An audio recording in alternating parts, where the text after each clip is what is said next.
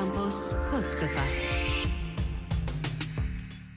Der Begriff Anxiety setzt sich zusammen aus den englischen Wörtern Hangover und Anxiety. Mögliche Symptome von Anxiety sind Nervosität, Ängstlichkeit und Überforderung. Manche Menschen bekommen sogar Panikattacken. Neben den herkömmlichen Katerbeschwerden kann es auch sein, dass Betroffene zittern, schwitzen oder kurzatmig werden. Aber wie entsteht Anxiety überhaupt? Nun, die Ursache liegt im Gehirn. Alkohol aktiviert nämlich die sogenannten GABA-Rezeptoren und wirkt beruhigend und aufputschend zugleich.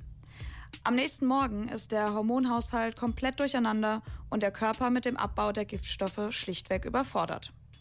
Das Gehirn versucht nun alles wieder auszugleichen und schüttet dabei Stresshormone aus. Also gerade die Hormone, die man am Tag zuvor noch mit dem Alkohol abgemildert hat.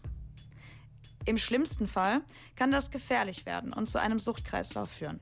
Das heißt, Leute trinken gegen die Angst, bekommen mehr Angst am Tag danach und trinken dann wieder, um die Angst zu mildern. Betroffen von Anxiety sind vor allem wohl eher schüchterne und nervöse Menschen, denn ihr Nervensystem ist sowieso schon etwas mehr beansprucht. www.kölncampus.com www